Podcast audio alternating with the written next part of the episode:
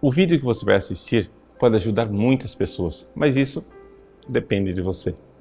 Compartilhe, nos ajude a evangelizar.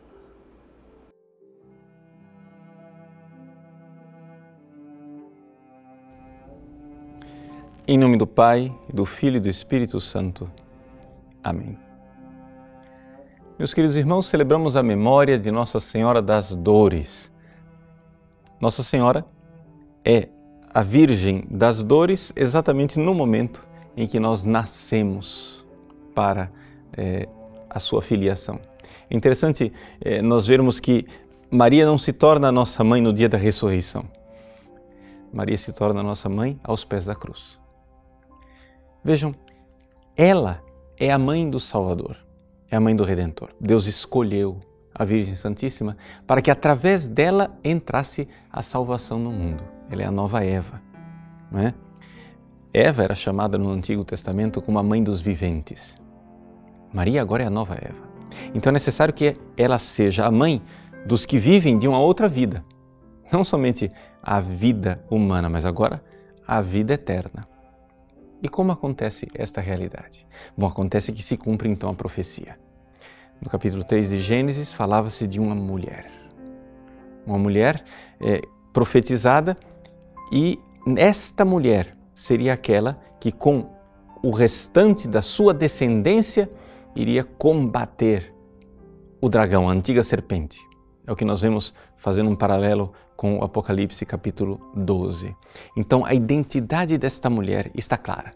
Gênesis capítulo 3, Apocalipse capítulo 12, é uma mulher que é prevista e que com o restante dos seus filhos irá combater a serpente. Mas esta mulher, quando ela aparece, ela só tem um filho, um filho único. Jesus, aquele que nasceu e que foi levado aos céus, como diz o Apocalipse capítulo 12. Como é que nós nos tornamos filhos dela? Como é que nós eh, cumprimos a profecia e nos tornamos o restante da sua descendência? É aqui, nesse intercâmbio maravilhoso aos pés da cruz. Ali, Maria eh, realiza o contrário daquilo que foi a tentação de Eva. Eva estava lá, com a serpente seduzindo, ela tinha um fruto numa árvore e ela, com a sua mão de cobiça, pega aquele fruto e toma para si. Maria faz o contrário. Novamente, existe aqui uma árvore, a árvore da cruz. E existe um fruto, o fruto do seu ventre, Jesus. E Maria não o toma para si, mas o entrega. Quando Maria entrega o filho, então ela recebe de volta outros filhos. E que filhos são esses que ela recebe? Somos nós, filhos leprosos, defeituosos. que comércio admirável, que coisa estranha que é ela deixar seu filho partir. Qualquer mãe se apegaria, qualquer mãe diria: não entrego, é meu. Ela, no entanto, entrega e nos recebe, e nos recebe de coração.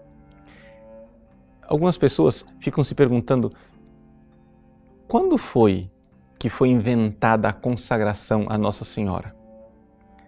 Quando foi que é, se deu essa coisa de é, consagrar-se a Nossa Senhora? Será que foi São Luís de Montfort que inventou? É, será que foi São João Paulo II que inventou a consagração à Nossa Senhora? Não, nada disso. Quem inventou a consagração à Nossa Senhora foi o próprio Jesus. Foi Jesus quem nos entregou no discípulo amado à sua mãe. Foi ele quem disse: Ide remeter su, eis aí a tua mãe. E então, o discípulo, a partir daquele dia, recebeu a Virgem Maria em sua casa. Essa, isso que as nossas traduções trazem. Mas se você for colocar ao pé da letra, o que está lá no grego é: ele, ele a recebeu eis ídia. Ou seja, ele a recebeu naquilo que lhe é próprio, na sua intimidade, na intimidade do seu coração. Então aqui está respondida a pergunta: quando é que eu me torno verdadeiramente o filho da mulher e não o descendente da serpente? Para que nesta batalha entre os descendentes da mulher e os descendentes da serpente, eu possa tomar uma posição. Eu me torno filho dessa mulher quando eu a recebo eista ídia, eu a recebo na minha intimidade. O importante e o bonito nisso tudo é o seguinte: nós nos entregamos a ela, mas ela também é entregue a nós. Eu posso dizer a Maria, totus tuus, Maria, mas eu também posso dizer, Maria, tu és tota mea, toda minha.